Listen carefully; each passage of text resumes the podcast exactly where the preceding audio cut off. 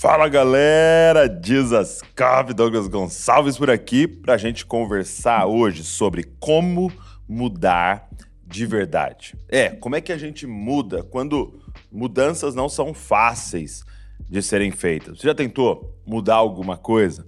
Já tentou mudar alguma coisa em você e não teve êxito, não teve sucesso? Então eu queria conversar com você. Como é que a gente faz para mudar de verdade. Então vamos embora para o podcast de hoje, Copiando Jesus. Olha, seja muito bem-vindo ao podcast de hoje.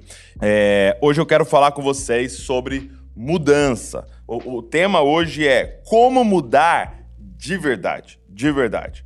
É, você já teve essa vontade de mudar? Você tem vontade de mudar alguma coisa e, e, e, parece que você não consegue? Então hoje nós vamos ver sobre isso e eu quero te ajudar e eu tenho certeza que nós vamos viver grandes mudanças, ok? Tudo que a gente faz aqui no Desascope tem um objetivo, tá? Tudo que a gente faz tem um objetivo: deixar você mais parecido com Jesus, mais parecida com Jesus. Nós cremos que é, nós estamos aqui para anunciar o reino de Deus. E como que faz isso? Copiando Jesus.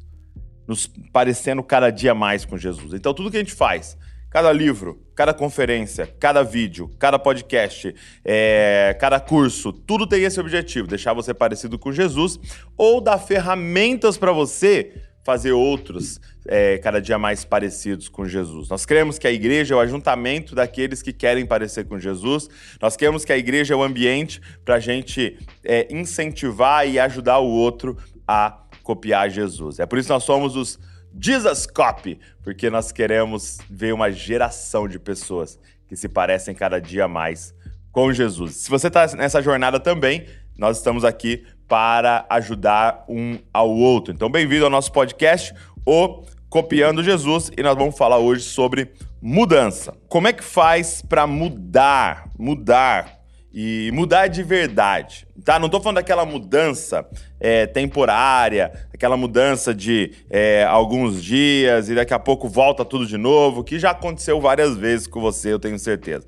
Como é que faz para mudar de verdade, de verdade. Essa é a pergunta que nós vamos responder juntos hoje aqui. Como fazer uma mudança quando a mudança é difícil, ok? É, tem um livro, cara, um livro muito legal. Ele é, se chama em inglês Switch. Switch. Switch é mudar, né? E é até o nome do interruptor da, da tomada, né? Switch. É, e é de um autor chamado. É dois autores, né? É o Chip Heath e o Dan Heath, dois irmãos. E eles dizem que para você mudar, você precisa de dois elementos. Dois elementos. Um elemento racional e um elemento emocional. Ok? Um elemento racional e um elemento emocional. E eles usam uma figura que é a seguinte: de um homem dirigindo sentado em um elefante. Olha que interessante. Então, se você quer mudar, imagina o seguinte: é que é um homem tá? Sentado em cima de um elefante, dirigindo ele. E ele diz o seguinte: o homem é o racional, beleza? O homem é o racional. O elefante é o emocional. Então já dá para você saber o que, que é mais forte. Te pergunto: o que, que é mais forte? O racional ou o emocional? O homem é o racional.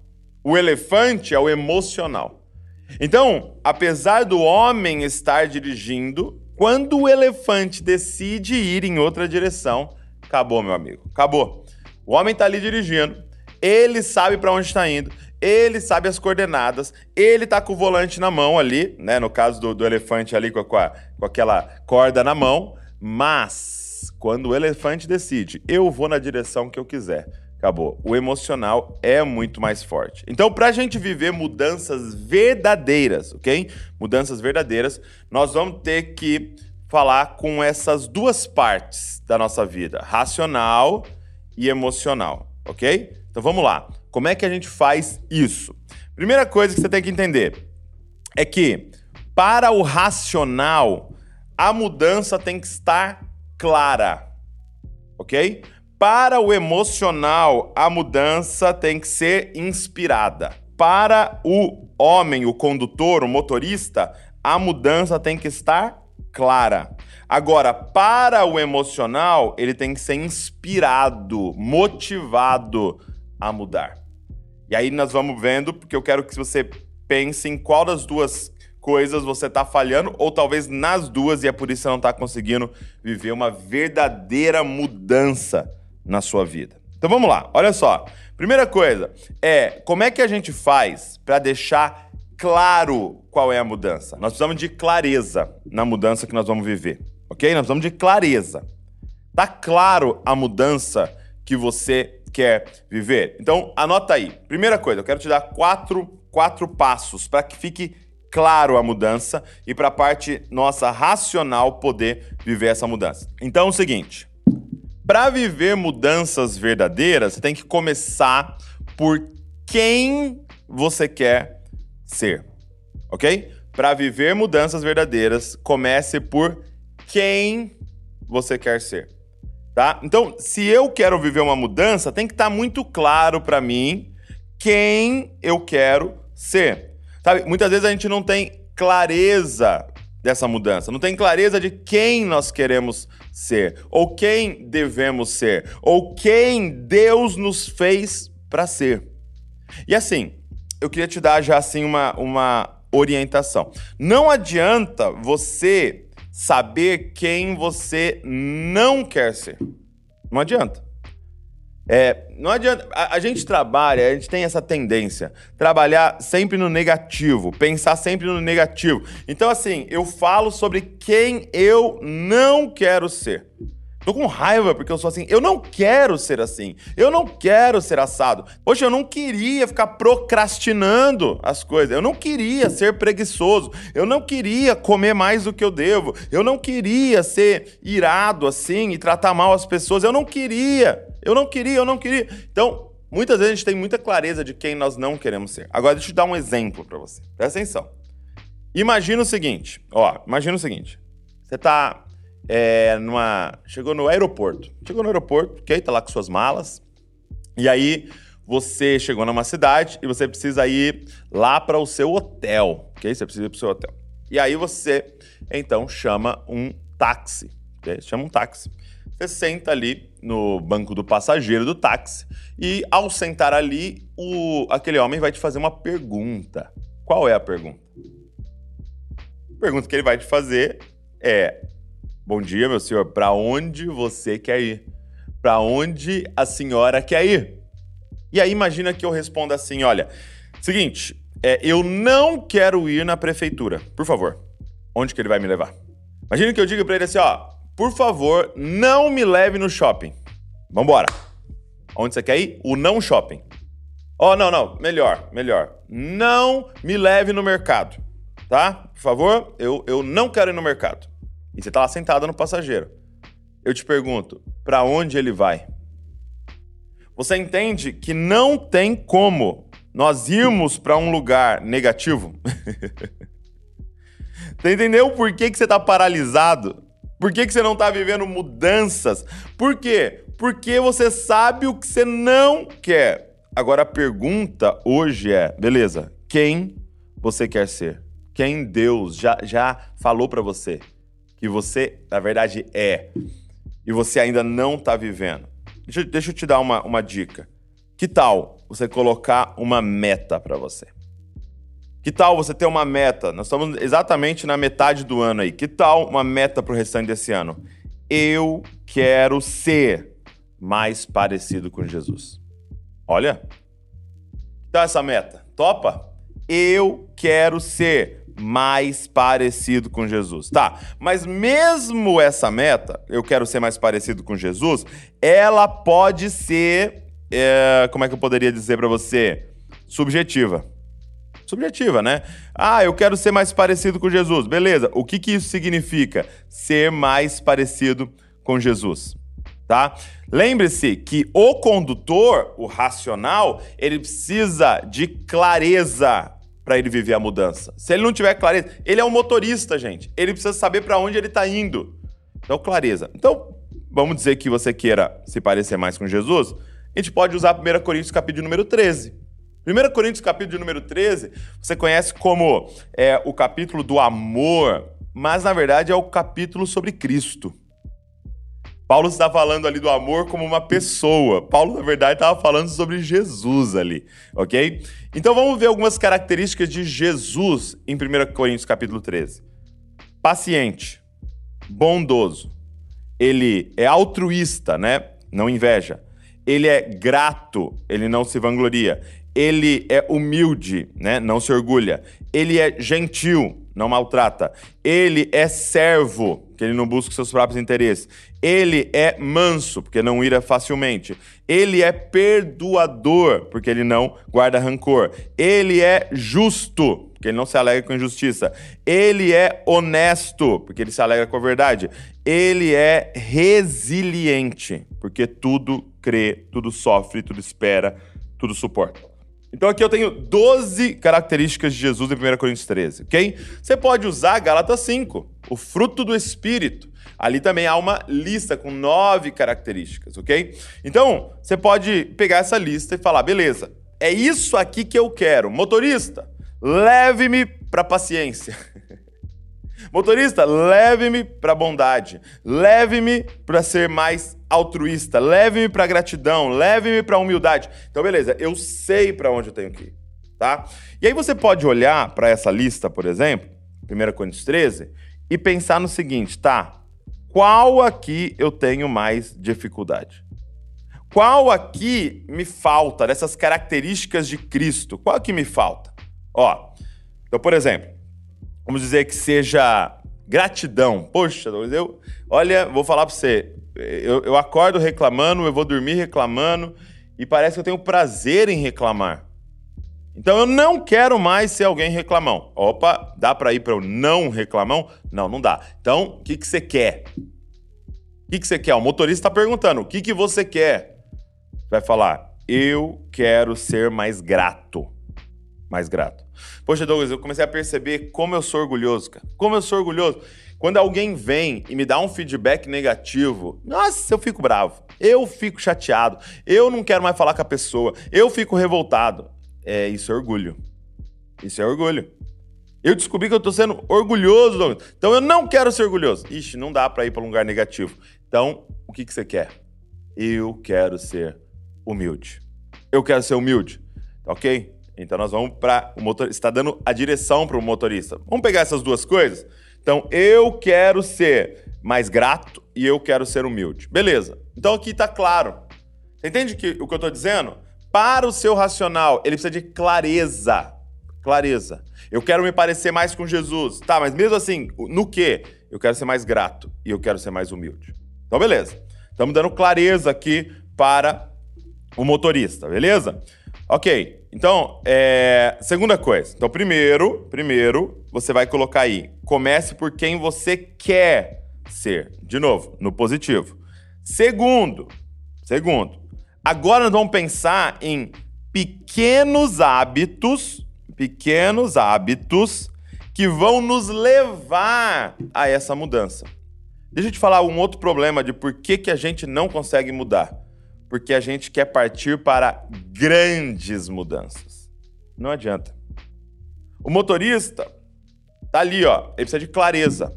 E não adianta você falar para ele assim, olha, vamos, eu tô em São Paulo, tô em Bragança Paulista. Vamos pro Rio de Janeiro. Não, não. Pro motorista é, qual é a próxima rua que eu viro?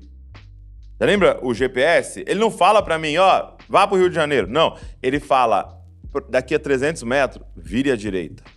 Pequeno. Daqui a 100 metros, faça o retorno. Daqui a 500 metros, então ele só me dá o próximo passo. Gente, nós precisamos de pequenos hábitos. Pequenos hábitos que vão nos levar para esse lugar. Ok? É... Então, quais seriam pequenos hábitos que você poderia é, ter? Ou quais seriam pequenos passos que você poderia dar em direção a essa nova pessoa. Essa nova pessoa, e eu já vou te dar um spoiler aqui do evangelho, que você já é, mas que Deus está te chamando agora para manifestar. Gente, não pense em coisas grandes. Eu estou falando de pequenas mudanças que podem começar a impactar sua vida. Não pense em velocidade. Pensa em constância. Pensa em direção. Direção. Então, eu vou te dar um exemplo, ok? Então eu quero ser mais grato. Beleza. Então você vai fazer o seguinte: todos os dias, ao acordar, eu tenho um bloquinho de anotações do lado da minha cama. Tá? Tô dando um exemplo. Não é algo que eu faço porque não é algo que eu tô é, é, atrás de mudança. Mas ó, imagina, você tem um bloquinho de anotações do lado da sua cama. E todo dia ao acordar você vai escrever uma coisa que você é grato. Só. Sabe quanto tempo vai demorar isso? 30 segundos. Ah, Douglas, mas eu não, não é, eu não tenho que fazer um, uma mudança de, de, de, né, de 20 horas por dia. Não, não, não. Começa com 30 segundos. Todo dia, você acorda, você pega esse bloquinho e escreve uma coisa que você é grata, que você é grato. Então eu estou falando de um, um, pequeno passo, de uma, uma, uma coisa simples, tá? Ou você pode falar, não, vai ser antes de dormir. Eu vou pegar esse bloquinho e eu vou escrever uma coisa que eu sou grato do meu dia e eu vou fazer uma oração de gratidão por aquilo ali que eu é, escrevi. Beleza? Você entende que é um hábito que você está estabelecendo em direção a essa mudança. Gente, o motorista precisa de clareza para onde ele vai e precisa de pequenos passos para esse caminho. Ele precisa de uma direção clara, ok? E confia que os hábitos nos transformam. Essa questão do reclamar, gente, é um hábito. Um hábito que você aprendeu. Que você aprendeu na sua família, que você aprendeu é, no, nos ambientes que você conviveu, que você desenvolveu. E agora você precisa desenvolver esse novo hábito. Então, eu quero que você pense quem eu quero me tornar e eu quero que você pense quais são pequenos hábitos, pequenos hábitos que eu vou estabelecer no meu dia a dia para que eu possa viver essa mudança. Agora, número 3. Além de um hábito que vai te ajudar nessa mudança, eu quero que você pense em um hábito que você deve parar ok? Um hábito que você deve parar. E você vai precisar agora dar de forma clara para o motorista, o motorista tem que estar tá claro para ele o que, que ele vai parar, tá? E, gente, uma coisa muito poderosa é escrever. Sabe por quê? Porque quando você escreve, o seu pensamento, a sua decisão é materializada. Então, é muito forte ler no papel, agora é, ele é algo que dá para relar é, aquilo que você decidiu. Então, eu vou começar a. E aí você tem ali um novo hábito. Eu vou parar de. E aí você tem ali um hábito que você vai parar. Ok? Então, ó, todas as vezes que eu perceber que eu estou reclamando, vou, eu, eu vou fechar minha boca. Todas as vezes que eu perceber, eu vou fechar minha boca. Eu vou parar na hora. Ok? Por quê? Porque agora eu estou estabelecendo esse hábito da gratidão. Da gratidão.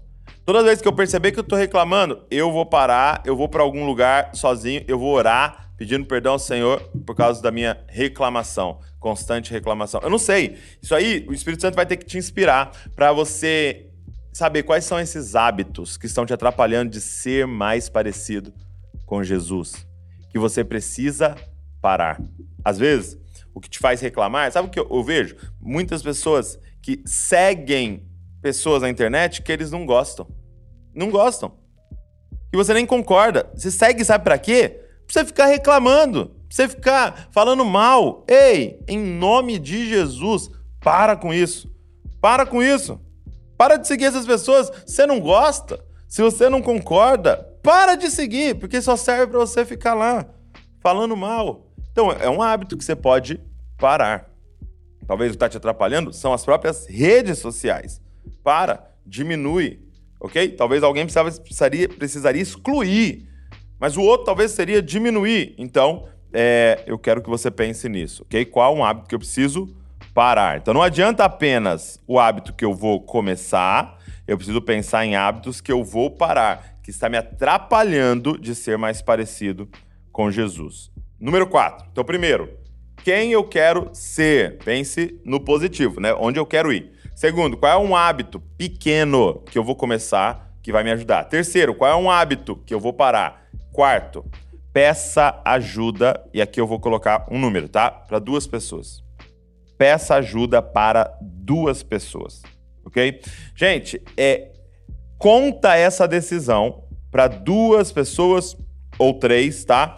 E você vai dar liberdade para essas pessoas falarem com você em relação a essa, essa decisão, a esse novo hábito que você quer estabelecer, tá? Olha, pode falar para elas, me fale quando eu não estiver agindo como Jesus. Me avisa quando eu, vamos continuar no nosso exemplo, se estiver reclamando, você me lembra. Ei, ei, ei, lembra do seu, da sua decisão? Que você vai ser uma pessoa grata. Me lembra. Me lembra disso. Lembra da sua decisão que você vai ser uma pessoa humilde? Eu tô te dando um feedback que você tá brava. Ei, lembre-se. Então, de novo, fale para duas pessoas, ok? Pode ser mais, pode ser apenas uma. Eu falo mais de uma para que tenha mais pessoas te ajudando ali, tá? Então essa pessoa pode ser alguém mais maduro na igreja, mas assim, o importante serão pessoas que constantemente estão perto de você. Olha, quando a gente fala para alguém, é como escrever. Agora não tá mais só com você. Mais alguém sabe da sua decisão e agora você vai ter que se responsabilizar pelo que você decidiu. É isso, gente. Nós sabe o que a gente precisa? É complicar nossa própria vida. Eu brinco, às vezes você chega num muro, né? E você tem que pular aquele muro, mas ele é alto. Sabe o que você faz? Pega sua mochila com suas coisas bem preciosas e joga pro outro lado. Agora, meu irmão, se vira, você vai ter que pular o muro. é isso que acontece quando eu conto para alguém. Eu tomei uma decisão. Gente, nós fomos feitos para depender um do outro. Nós vamos é, compartilhar a decisão que a gente tomou, porque assim mais pessoas vão nos ajudar nessa, é, nessa, nessa jornada de mudança, ok? Então nós vamos conversando aqui sobre como mudar de verdade. Então a primeira coisa que eu falei para vocês é que a mudança requer a gente mexer com duas coisas. Primeiro, racional. Segundo, emocional. O, eu falei que era um exemplo, né, que tem no livro Switch. É, em português o livro chama-se Agnada. Que eu preciso é, é, é mexer no deixar claro pro racional e dar um passo a passo para ele e inspirar, motivar o emocional. Então nós estamos no racional aqui. E eu falei de quatro coisas. Primeiro, tem que saber o que eu quero mudar, quem eu quero ser. E eu já te dei a dica, seja mais parecido com Jesus. Segundo, eu preciso pensar em novos hábitos pequenos, gente, que vão me ajudar a ir nessa direção. Terceiro, eu preciso pensar em hábitos que eu vou parar, que me atrapalham. E quarto, eu vou contar para alguém, para essa pessoa me ajudar. Beleza? Vamos embora então para o elefante? Vamos para o elefante? Então, beleza. Como é que a gente faz então agora com o emocional? Porque eu vou usar um exemplo aqui clássico nosso. Beleza? Posso usar um clássico? Dieta. Quem aqui já tomou a decisão de fazer uma dieta e não seguiu em frente? Por quê, gente? Porque não adianta só o racional.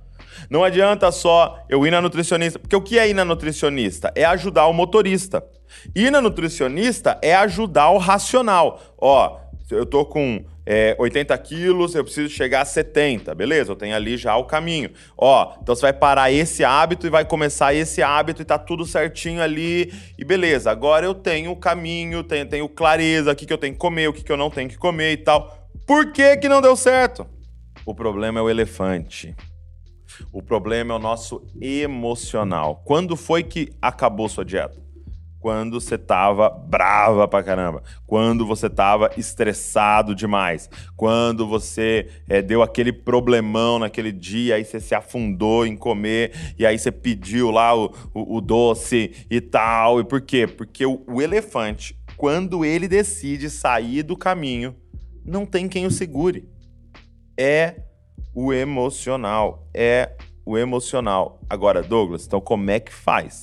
Como é que faz com o nosso emocional? O elefante, ele precisa ser motivado, ele precisa ser inspirado. E como isso acontece? Olha que louco, cara.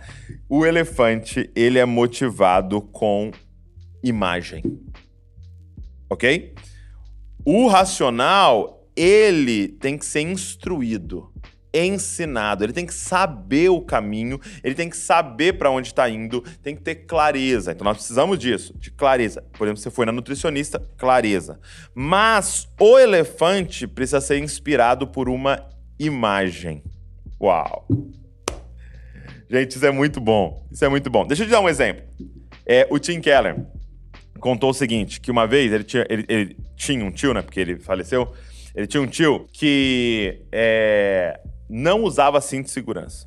Mas não usava cinto de segurança. Ele se recusava a usar cinto de segurança, tá? Não gostava, incomodava ele e tal. E aí, e todo mundo da família falava, ô tio, usa cinto de segurança, é perigoso e tal, e se você bater... E olha que interessante você pensar, né? Ele sabia dos perigos? Sim, um homem inteligente. Ele é, é, sabia que se ele batesse, ele se machucaria? Sim. Mas mesmo assim, ele não mudava. Ele continuava fazendo aquilo que ele sabia que era um perigo. Você sabia que ser orgulhoso dá problema? Você sabe. Você sabia que ser procrastinador dá problema? Você sabe. Você sabia que comer a mais dá problema e ter preguiça de fazer exercício dá problema? Você sabia que é, o pecado que você está cometendo vai destruir sua vida? Você sabe por que, que você continua fazendo. Por que, que você continua fazendo? Porque o seu elefante foi motivado a fazer o errado pela imagem ou pelas imagens que ele viu. E aí, olha que louco. Um dia ele entrou no carro com o tio dele, Tim Keller contando. O tio, de, o tio dele pegou e colocou o cinto. Ele falou: Que estranho. Você, você é, colocou o cinto? Aí o tio, não, coloquei e tal. Tô usando o cinto agora. Ele falou: Mas por quê? Né? Como é que você tomou essa decisão? Ele falou: Não, é que um amigo meu, é, ele bateu o carro. Ele bateu o carro e aí, é, quando eu fiquei sabendo, eu fui lá visitar ele no hospital.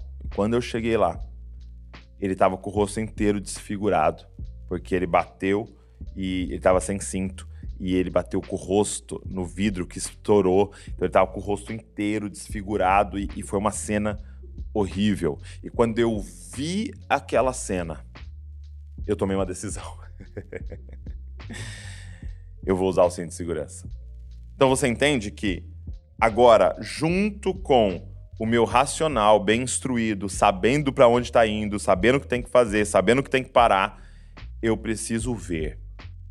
Deixa eu te falar uma coisa. Você é resultado de toda a contemplação que você fez até hoje. Você é resultado de tudo que você contemplou até hoje. Está entendendo? Que o seu elefante emocional, ele é motivado por aquilo que ele contemplou. Está entendendo? Você contemplou seu pai. Por exemplo, você pode dizer assim: olha, eu não quero mais ser assim irado, eu não quero ser assim explosivo, eu não quero ser desse jeito. Toda hora que eu vejo, já falei, aí eu, eu, eu, eu quero ser manso, eu quero ser manso.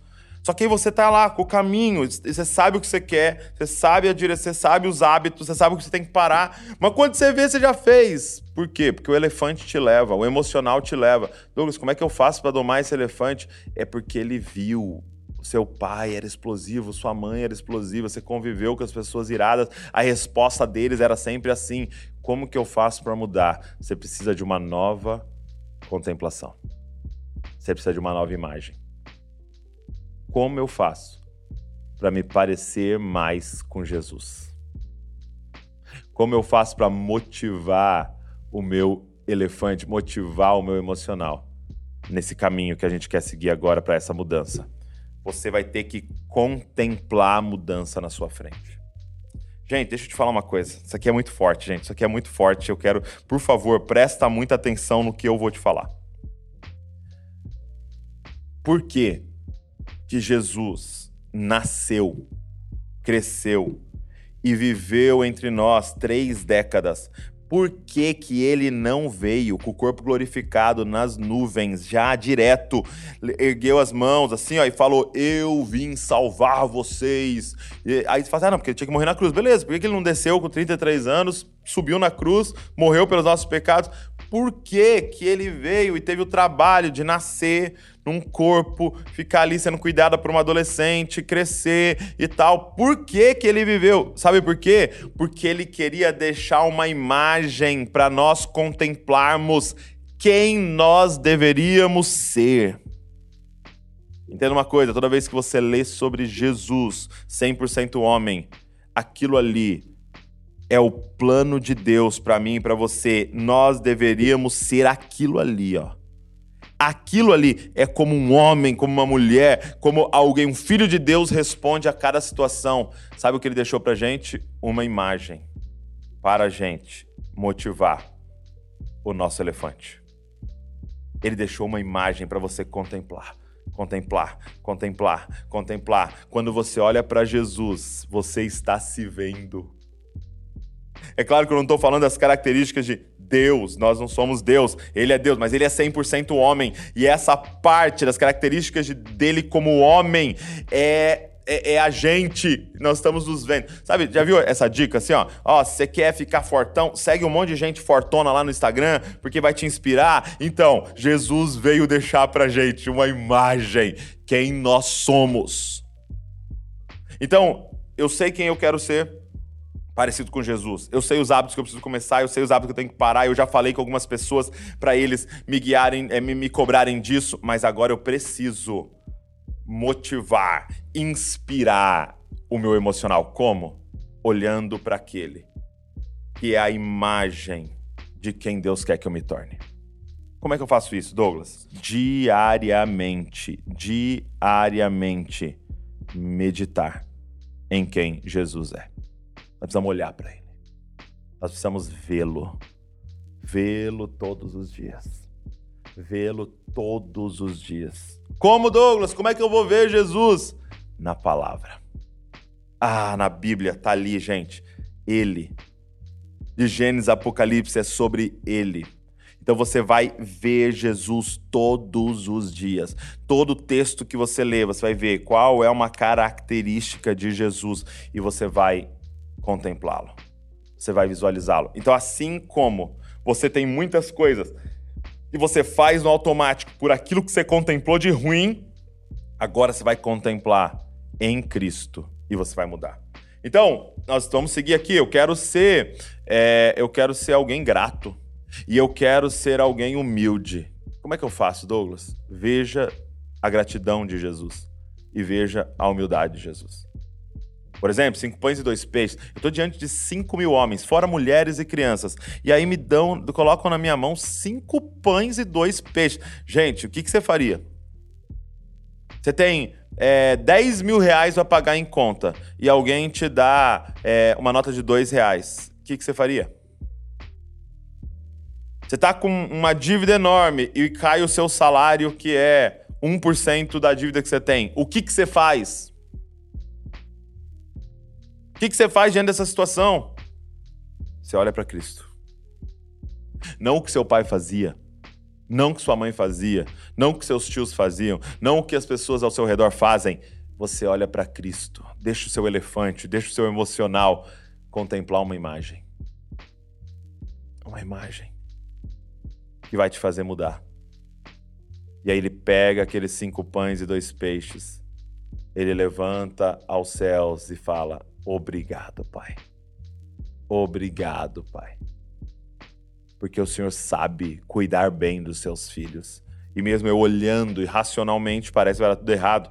Obrigado, Senhor, porque o Senhor está na liderança de todas as coisas e o Senhor é perfeito em tudo que o Senhor faz. E ele começa a agradecer por aquilo que não é suficiente. E você conhece a história, aquilo é multiplicado então. Tá, humildade. Como é que eu faço para ser mais humilde? Tem que saber que você precisa. Então, eu quero ser humilde. Você precisa entender os hábitos que tem que começar a ter, quais são os hábitos que tem que parar. Você tem que pedir para alguns amigos te acompanharem nisso, mas não é suficiente. Você precisa motivar o seu emocional. Como? Como, Douglas? Olhando para o humilde. Por uma imagem. E a gente tem descrito lá, por exemplo, uma das cenas mais bizarras, lindas e assustadoras, chocantes, maravilhosas, que é Jesus na última ceia. Eles são todos reunidos e de repente um ficou olhando para a cara do outro, porque uma coisa que eles conversavam toda hora era quem é o maior entre nós? Quem é o maior entre nós? Quem é o maior entre nós? E de repente eles vão ter que se perguntar quem é o menor entre nós, porque o menor escravo é que lavava os pés de todo mundo, porque era o trabalho sujo, né? Todo mundo andando de sandália, no pó, com o pé suado. E aí todo mundo ali, eita, e agora? Quem é o menor entre nós que vai fazer o trabalho sujo? E ninguém se levanta, porque ninguém quer ser o menor. E de repente, hum, o Criador do universo. E sabe o que é lindo nesse texto? Que diz assim, ó, Jesus, sabendo quem era, sabendo quem era, sabendo que é filho de Deus, sabendo que é o Deus criador, sabendo que é Deus encarnado, ele se levanta e ele pega um balde, uma bacia, e ele pega uma toalha e ele tira a vestimenta e ele se abaixa e começa a lavar os pés que ele criou. Você consegue visualizar essa imagem? Deus, aquele que através dele foram criadas todas as coisas, nos céus e na terra. Aquele que é a palavra encarnada, aquele que é eterno, aquele que é dono de todas as coisas. Ele levanta, pega a toalha e começa a lavar os pés daqueles que ele criou. Você consegue ver? Então, todo dia você vai olhar para ele. Confia em mim, confia em mim. Ouça o que eu estou dizendo hoje. Se você quer viver uma mudança verdadeira, você precisa olhar para a imagem daquilo que você quer se tornar, Cristo. Confia em mim. Douglas, eu não estou vendo mudança. Continua. Continua. Todos os dias. Douglas, eu estourei de novo hoje, eu fui irado. Continua olhando para o paciente. O homem paciente. Douglas, eu fui orgulhoso de novo. Continuo olhando para o humilde. Douglas, eu fui arrogante de novo. Continuo olhando para ele, para o manso. Continuo olhando para ele. Continuo olhando para ele diariamente. E você vai começar a ser transformado. Olha, é 2 Coríntios capítulo número 3. Agora, com o rosto descoberto, nós contemplamos a glória de Deus ali em Cristo Jesus e somos transformados de glória em glória à sua imagem. Continuo olhando para ele e de repente o seu, o seu interior, o que eu estou chamando de emocional, o elefante, vai ser motivado a uma mudança. De repente, você vai ver você respondendo de forma automática, você respondendo de forma humilde, de forma mansa, de forma paciente, de forma bondosa. Você vai ver você sendo altruísta, você se importando mais com o outro que você. Ele vai falar, o que aconteceu? Você está olhando para ele. Fixa os seus olhos no autor e consumador da nossa fé e veja você sendo transformado. Gente, como é que faz para viver uma mudança de verdade? Como que faz? Olha para aquele que é a mudança perfeita que a gente quer viver. Olha para aquele que é tudo que nós queremos viver. Fixa os seus olhos nele todos os dias. Medita sobre quem ele é todos os dias. O que, que eu faço? Eu pego um texto e eu começo a meditar naquele texto. E aí eu tenho um bloco de anotações no meu computador e eu vou escrevendo as características de Jesus que eu, que eu acho em cada texto. E eu já tô com uma lista enorme, gente, de características de Jesus. Eu coloco até a característica e até a referência bíblica para eu saber de onde eu tirei aquilo ali. E eu tô fazendo minha lista de quem é Jesus e ao mesmo tempo a minha lista de quem eu preciso ser. Eu tô visualizando. Eu tô vendo ele todos os dias. Gente, como é que faz para viver uma mudança de verdade? Primeiro, você precisa ter clareza Clareza do que não é legal, mas principalmente clareza do que você tem que se tornar. Ou de quem você é e precisa começar a manifestar. Clareza. E aí você vai ter pensar quais são hábitos que eu tenho que ter para ser isso aqui. Quais são hábitos que eu preciso parar que estão me atrapalhando de ser como Cristo e vou falar para duas pessoas para elas me ajudarem. Mas principalmente, eu preciso ver. Ver em Cristo, ver em Jesus quem eu quero me tornar. E assim você vai viver mudanças verdadeiras na sua vida. Eu espero que esse podcast tenha ajudado você. Eu espero que esse podcast tenha te dado mais clareza de como viver mudanças. Estou muito feliz e eu espero que eu possa ter te ajudado um pouco aí de como viver mudanças profundas e verdadeiras. Deus abençoe você e não se esqueça, você é uma cópia de Jesus. Valeu! Esse podcast é editado por Colina Áudio Produtora.